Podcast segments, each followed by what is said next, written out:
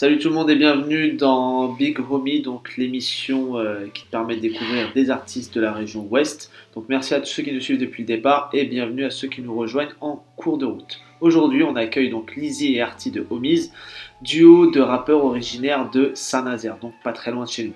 Mais avant de commencer, je vous invite les gars à me donner trois choses que l'on doit absolument savoir sur vous. C'est la tradition de l'émission. Trois choses, trois mots, trois, trois choses. Indépendant, Indépendant, euh, qu'est-ce qu'on pourrait dire Technique? Technique, Technique et, euh, et kickage. on y est. Parfait. Alors, Mm. voilà, donc comme on l'a dit, vous êtes un duo. Donc déjà, première question, on bosse comment en duo?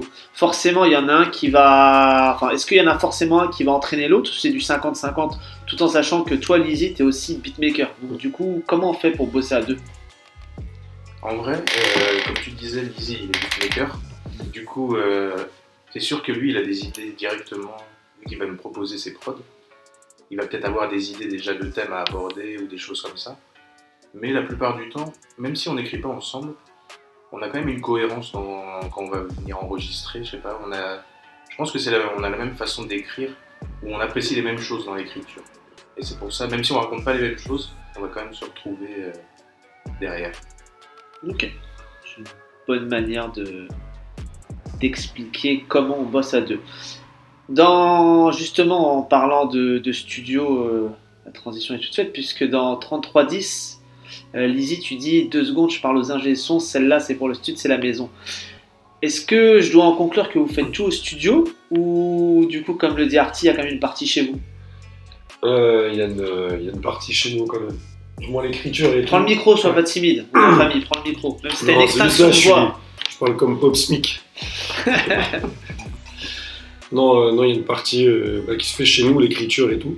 Mais après, euh, tout ce qui est conception, tout ce qui va être record, tout ça, toute la partie finale, on va faire, quand on va faire un projet ou même les sons et tout, ça se passe là-bas. Enfin, c'est notre, c'est notre QG.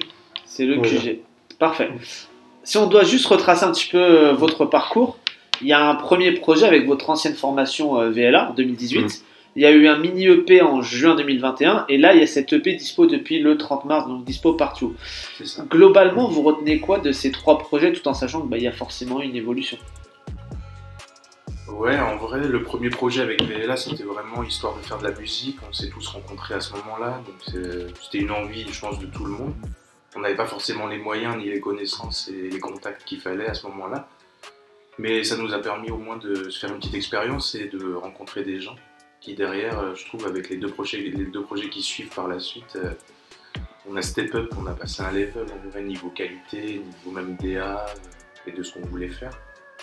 Donc je pense de l'expérience Et, nous a apporté ça. et justement, bah, c'était euh, voilà, justement là, encore une fois la transition est toute faite puisque l'expérience d'un premier projet, elle est cruciale. Mais est-ce que entre ce que vous vous imaginiez avant de rentrer en studio et ce qui s'est réalisé vraiment, est-ce qu'il y avait une énorme différence? Et si oui, sur quel point? Alors en vrai, euh, sur les deux premiers projets, on n'a pas forcément d'idée euh, de ce que ça peut donner par la suite. On découvre un petit peu, on se laisse porter par ce qu'on a envie de faire euh, sur le moment, sans forcément penser à si les gens vont apprécier ou pas. Je pense qu'on était plus dans une carte de visite avant d'arriver sur ce projet-là, où on a tenté plusieurs choses. Et sur celui-ci, on arrive, sur celui-ci, on arrive plus à, un projet où on voulait kicker, une, une ambiance sur tout un projet, alors qu'avant c'était peut-être un peu plus brouillon. Ok, bon, bon, au moins ça a le mérite d'être. euh, au moins tu as le mérite de le, de le reconnaître, même si après euh, ceux qui écouteront les projets auront peut-être un, un autre avis, mais au moins voilà, c'est vrai que c'est toujours. euh, un premier projet, c'est toujours crucial parce que soit ça va te donner envie de poursuivre, soit ça peut carrément, en fait, te- entre guillemets, te casser les jambes et te dire bah non, en fait, ça m'intéresse même pas et j'ai plus la motivation. Donc c'est bien effectivement ce que tu dis. On parlait de studio, c'est quoi votre meilleur souvenir en studio euh, par rapport à tous vos projets en général ou juste le dernier projet Je pense que c'est la première écoute. Je pense que c'est la première écoute. La première écoute Ouais. après le mix ou après master? Après le, euh, après, euh, après le master, tout. Final. Là, à ce moment-là, à ce moment-là, tu te dis, ok, c'est bon, t'as vu, vu la colonne vertébrale, t'as vu tout- toutes les pièces s'assembler petit à petit, mais quand t'es rendu au, montage final et que tu prends ça la première fois, tu fais, ah ouais, putain, Surtout, euh, surtout qu'on est parti des prods en elle-même. Tout s'est conçu de A à Z. Quand tu vois le schéma final, tu fais euh, Ah ouais, putain, on a, on a bien bossé. On en était content. Je dirais même la... c'est des textes qu'on a écrits depuis longtemps, par exemple dans ce projet-là, ou des choses comme ça. Et euh, le fait de se retrouver une semaine en studio, où on enregistrait tous les jours, c'était un plaisir en vrai. Euh, D'être focus sur un seul moment, à l'instant T, et, de contempler après, oui, comme disait Romain, la suite à la fin, d'écouter tout le projet fini, c'est c'est appréciable. Et du coup, bah, justement, on parle du projet, donc place au nouvel EP désormais. Donc du coup, dispo depuis le 30 mars dernier, qui s'appelle donc Sur écoute. Donc outre les références cinématographiques dispersées dans les débuts ou fins de morceaux, euh, dans la cover, dans même certaines phases de morceaux, c'est un titre qui peut laisser place à l'interprétation. Donc ça veut dire que vous êtes sur écoute ou que vous mettez les gens sur écoute? Hum, En vrai, c'est non, on va dire que c'est plutôt nous qui sommes sur écoute et euh, on incite les gens à venir écouter en fait. Je dirais que c'est dans ce sens-là, même si c'est très inspiré. Oui, mais de toute façon, de la cover à, certains, à certains skits, euh, voilà, il y a, une, euh, y a une espèce de, de- nuage cinématographique au-dessus de, au-dessus de l'EP qui règne pas mal. Un EP 8 titres, c'est un format qui vous convient, euh, qui convient à ceux qui vous écoutent, ou ça s'est fait parce que vous vouliez faire que ça pour le moment Est-ce que c'était dans, votre cahier des charges C'était ce que vous imaginiez dès le départ ou pas? De base, ouais, un 8 titres, ouais. Juste pour, euh, pour celui-là, fallait, on essayait de chercher pour la première fois une cohérence en fait entre les morceaux, ce qu'on n'essayait pas de faire euh, avant sur les anciens projets. Du coup, pour envoyer, euh, juste pour le premier, on s'est dit, ouais, 8 titres, 8 titres c'est bien, on va se tenir à ça. Après, pour les prochains, peut-être qu'on va, peut qu'on va rallonger un peu le format. On va être un peu plus généreux par la suite, je pense. Mais de base, voilà, c'est ce que vous vouliez faire, Ouais, euh, ouais. P8, et c'est ce qui peut-être vous préférez, je sais pas, à l'ère du streaming, c'est peut-être plus simple pour vous de, de proposer ça comme ça? C'est mieux d'aller dans ce sens-là et grossir petit à petit. Entre, euh, entre l'écriture, entre le choix des prods, l'enregistrement, ça a pris combien de temps à peu près? Parce que comme on l'a dit, voilà, euh, vous avez donc du coup un studio euh, sur lequel vous allez régulièrement, studio OHM, si je prononce bien. Euh, du coup, on sait aussi que Lizzy, donc du coup, t'es beatmaker à côté. Donc ça a pris combien de temps tout ça? C'était quoi le, morceau le plus facile à faire du début à la fin? C'était quoi le morceau le plus compliqué à faire du début à la fin? Et je m'en charge. Je pense que le plus facile, c'était la meute, sans trop de problème, parce que c'est le premier qu'on c'est la première maquette qu'on a faite. À la base, euh, la, meute, quand on le fait, c'est le seul morceau où on n'était pas encore dans une démarche de projet. La meute, la première fois qu'on le recorde, la première maquette, ça date de, de Ça va te plaire, tu vois, qui est sorti euh, fin 2019. Et ouais, à partir de ce moment-là, euh, la meute, c'était beaucoup plus simple. Et le plus compliqué, je pense, c'était Assassin, parce que j'étais très chiant avec le couplet. Mais justement, la meute, si on doit juste faire un petit, euh, un petit aparté sur ce morceau-là, mais il fait penser au rap marseillais du début des années 2000. Voilà. Moi, moi, c'est l'inspiration que j'aime. Moi, en fait, quand je l'écoute, je me dis, euh, le Raluciano aurait pu poser Mm. dessus. Voilà. Ça me va, ça me va. Je pensais que j'allais parler de quel rap marseillais. Donc du coup, ouais, bon, ok, d'accord, la meute, ouais, bah comme quoi, pourtant la meute, j'aurais pas pensé que ça puisse être le morceau le, le plus simple, puisque la prod quand même, elle est assez, euh, en termes de tempo, elle est quand même un peu plus rapide que d'autres. Donc c'est vrai que quand on veut poser dessus, pas forcément le plus simple, mais euh, très bien. Moi, j'ai écouté l'EP plusieurs fois. Quand j'écoute l'EP, en fait, je pense souvent, alors, je, vais y rentrer doucement. Il y a une critique qu'on fait souvent sur des EP, sur des projets. On dit souvent que euh, voilà, la forme prime sur le fond et que les gens n'ont pas forcément de grand chose à raconter. Mais je trouve que cette critique négative, dans, vo- dans, dans votre cas à vous, moi je la mets en, archi positif. Puisqu'en fait, moi quand j'écoute le projet, il y a plus de forme que de fond. Et c'est bien parce qu'en fait, il y a un tel étalage technique de, de chacun de vous que bah, notamment euh, si on reprend le, le- le couplet d'Arty sur euh, For Real ou Lizzy sur Assassin, euh, en fait c'est tellement maîtrisé, il y a tellement de techniques qu'en fait on vous, on vous en veut même pas en fait de rien apprendre sur vous, tellement la forme en fait elle est super maîtrisée pour un premier vrai EP. Euh, est-ce que c'était ce que vous vouliez est-ce que c'est votre conception du rap? Alors, euh, alors ça, c'est sûr que c'est ce qu'on voulait, ça c'est sûr et certain. La forme sur le premier, c'était surtout ça, c'était place à la technique. Maintenant, dans les prochains sons à venir, prochains projets, euh, tout ce qui est cette partie introspective qui pour l'instant n'est dans le fond n'est pas trop développée, va se développer petit à petit. On va commencer à rentrer un peu dans le vif du sujet. Là, c'était euh, là, c'était vraiment, c'était vraiment la compétition en fait. C'était vraiment sportif comme, euh, comme au niveau de l'écriture.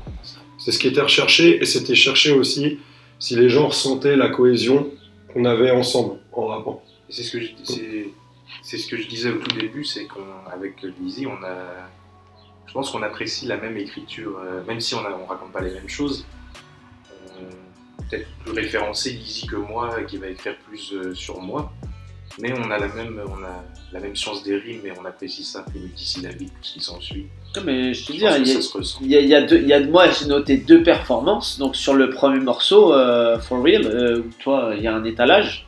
Euh, et Lizzie sur le. je crois que c'est le L'Assassin, c'est le morceau 3 normalement. Ça. Euh, pareil aussi, il y a un étalage. Et euh, non, non, c'est. Puis, même quand on écoute le projet, il y a différents types de prod. Donc, on a parlé de La Meute, qui est assez rap marseillais du début des années 2000. Il y a Réversible, où l'instru change au milieu de morceaux.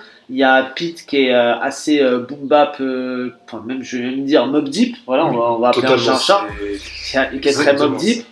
Euh, Il y a des morceaux plus chantés avec des prods un peu plus, enfin, pas forcément lentes, mais en tout cas moins rapides que dans la meute. Donc non, il y a, il y a des choses, voilà, qui sont hyper actuelles et surtout voilà, c'est place à la technique et ça fait du bien. euh, en même temps, depuis deux, deux ans maintenant, on se mange vraiment, je pense, un retour de la technique et du, et du kickage à fond sans fioriture à côté. On va rester un petit peu dans la technique et dans les phases. Moi, j'ai retenu pareil euh, des phases dans, dans deux morceaux. On parlait d'assassin. Donc, Artie, dedans, tu dis, euh, je vais pas le dire avec ton flow, tu m'excuseras. Tu dis, euh, je suis bloqué dans le sas, j'en sors une fois que le sac est vide. Si on doit mettre ça dans la vie de tous les jours, c'est une manière de se livrer. Est-ce que pour toi, le rap, c'est ton meilleur exutoire? C'est ma zone de confort, en vrai. La Si zone de je confort. dois définir ça comme ça. C'est un truc que je fais depuis des années. C'est une facilité d'écrire et des choses comme ça, même si je parle pas beaucoup. C'est peut-être plus facile de passer par ce biais-là. Quand tu es tout seul, je parle. Très bien. Place à Lizzie. Dans Pete, tu dis ils sortent de l'ambisextile, mental antiseptique, mais ils vont sucer la drill. Je m'y attendais, putain, je m'y attendais de ouf. Garde ta voix, j'en ai Ouais, encore je m'y besoin. attendais. Garde ta voix, j'en ai encore besoin. Tu peux quand même en écouter sans forcément en faire ou c'est un truc qui te rebute carrément la drill? Non, non, ça me rebute pas, c'est plus le. C'était plus un moment l'engouement qu'il y a eu derrière où tout le monde voulait faire ça. Et c'est plus la démarche où. Enfin, parce que bon, on va, dire, on va dire les termes.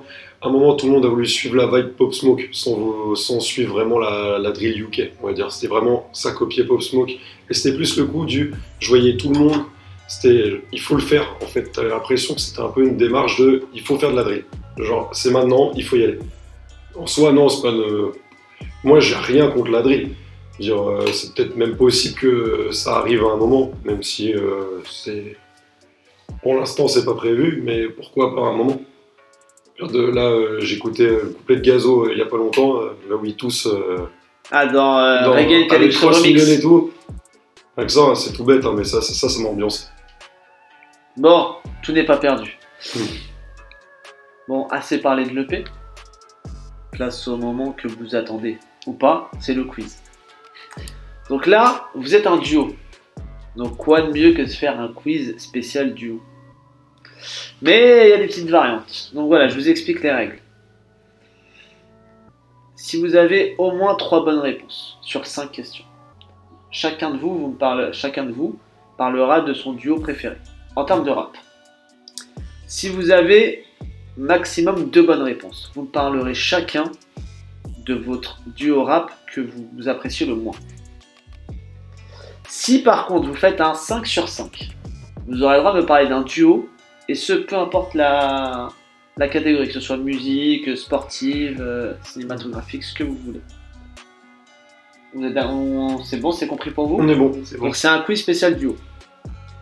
Donc ça va parler de rap US, rap français, Old school, new school, comme dirait l'autre, est pas la question. Je vais juste répondre aux questions. Alors, première question. Lequel de ces deux rappeurs US a commencé en duo? Kenny West ou Jay-Z Je répète ma question. Lequel de ces deux rappeurs US a commencé en duo Kenny West ou Jay-Z Moi, je vais dire Kanye.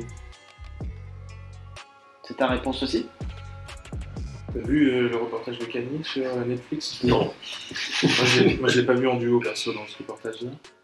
J'aurais dit Jay-Z, même si ma culture euh, Vas-y, on voit. Voit, je te US n'est pas très développée. Donc votre réponse est Jay-Z. Eh bien, c'est une bonne réponse puisqu'il a commencé avec Jazz O. Voilà.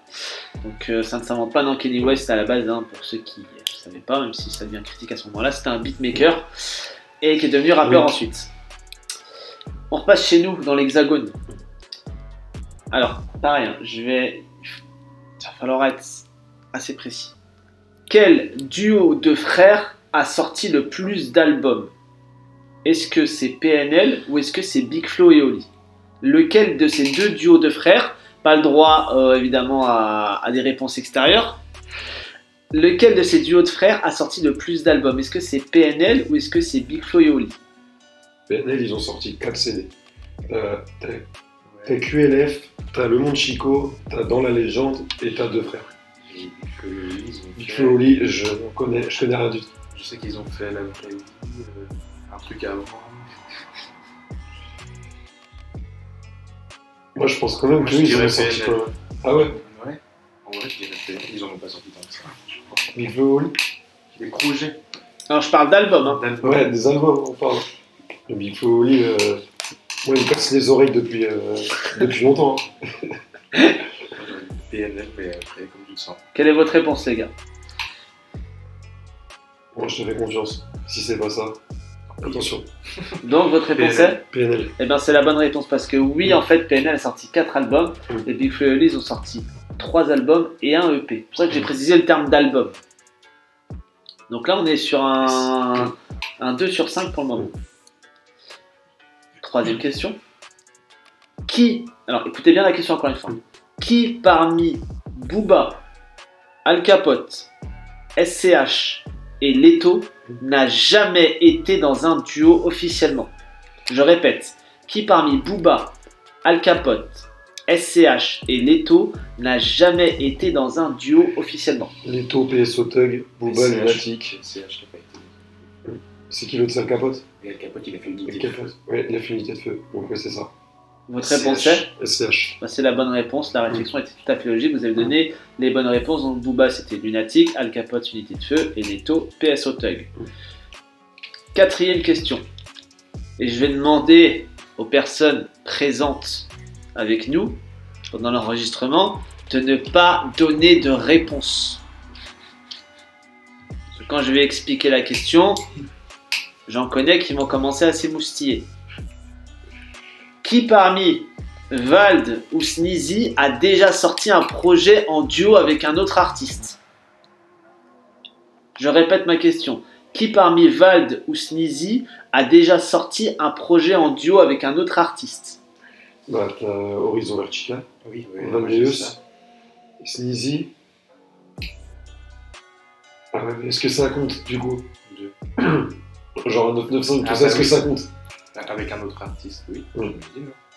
On parle que de duo On parle de duo. Le terme est. Ok. est- J'ai dit les termes, hein, comme dirait C'est vrai, Est-ce que Sneezy a fait un projet commun avec quelqu'un pas dans ma. Je répète ma question. Qui parmi Vald ou Sneezy a déjà sorti un projet en duo Bon, C'est Val. Val. Valdeus. Eh bien, c'est la bonne réponse, oui, pour Horizon Vertical qui est sorti en fin d'année 2020. C'est ça J'ai bon Parfait. On est sur un 4 sur 5. Donc là, tout va se jouer. Hein? Là, on va débloquer Ouais. le bonus. On va parler de deux duos iconiques du rap français.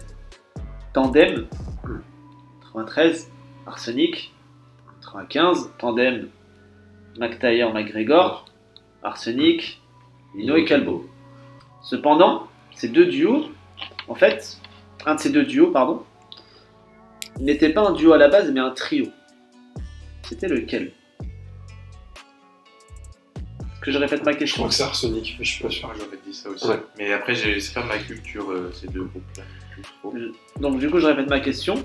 Ces deux duos, donc du coup iconiques du rap français, Tandem et Arsenic, Mm. il y en a un des deux qui à la base était un trio. Donc pour vous, c'est Pour moi, c'est Arsenic.